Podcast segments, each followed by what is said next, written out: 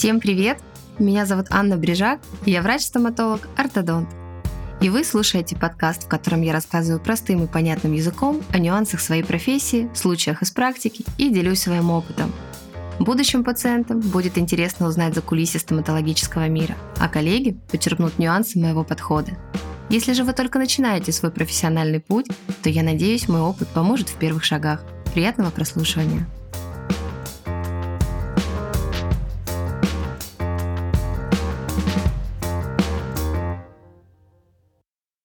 В этом выпуске мы поговорим о том, какими способами на сегодняшний день можно исправить прикус. Выпуск получился довольно объемным, поэтому я разделила его на две части. Период зубочелюстной системы, в котором все зубы сменились на постоянные, называется постоянным прикусом.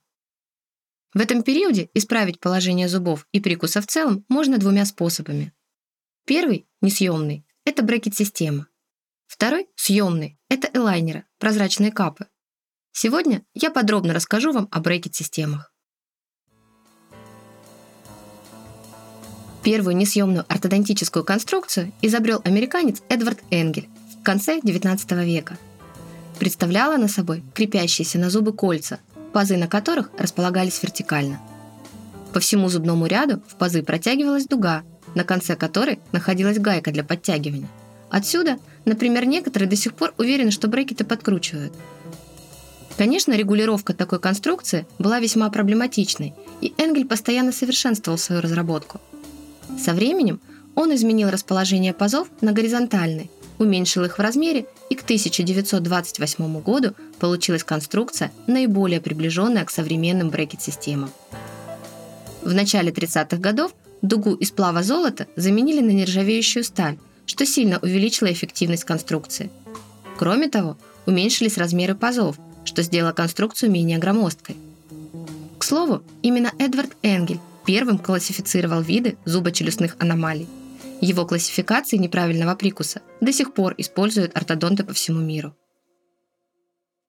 Современная брекет-система состоит из самих брекетов, которые специальным материалом фиксируются к каждому зубу, дуги, которая вводится в паз каждого брекета, и вспомогательных элементов в виде эластических цепочек, межчелюстных резиночек и другой аппаратуры.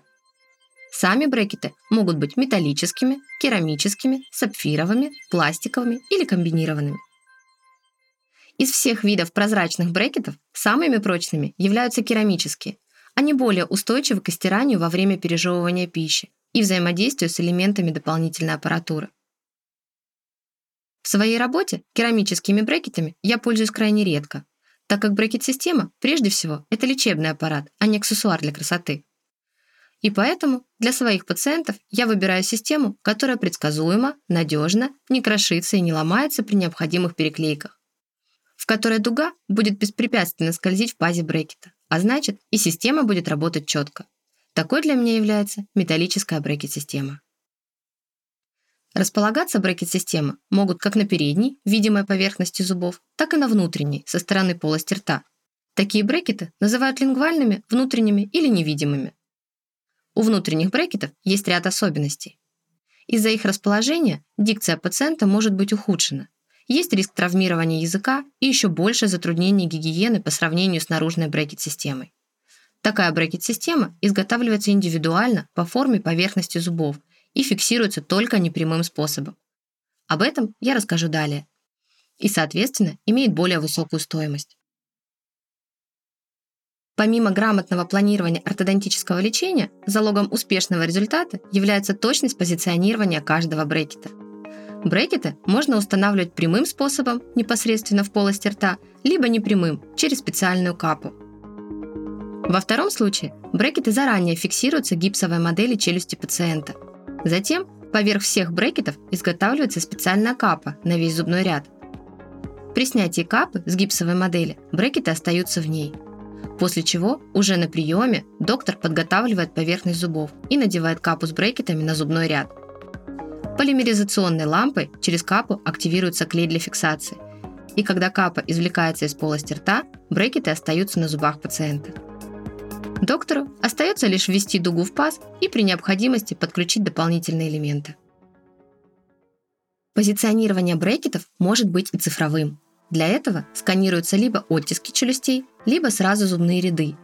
После чего на виртуальных моделях челюстей планируется расположение каждого брекета. Исходя из выверенного расположения брекетов, на 3D принтере распечатывается капа с брекетами внутри.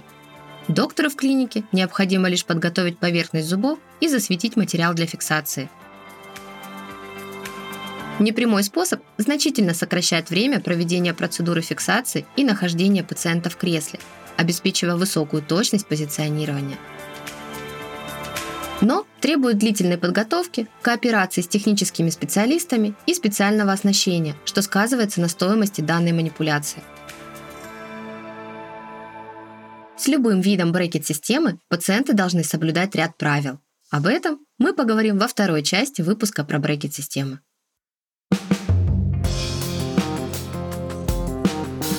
Будьте здоровы и помните, улыбка – это ключ к любой двери.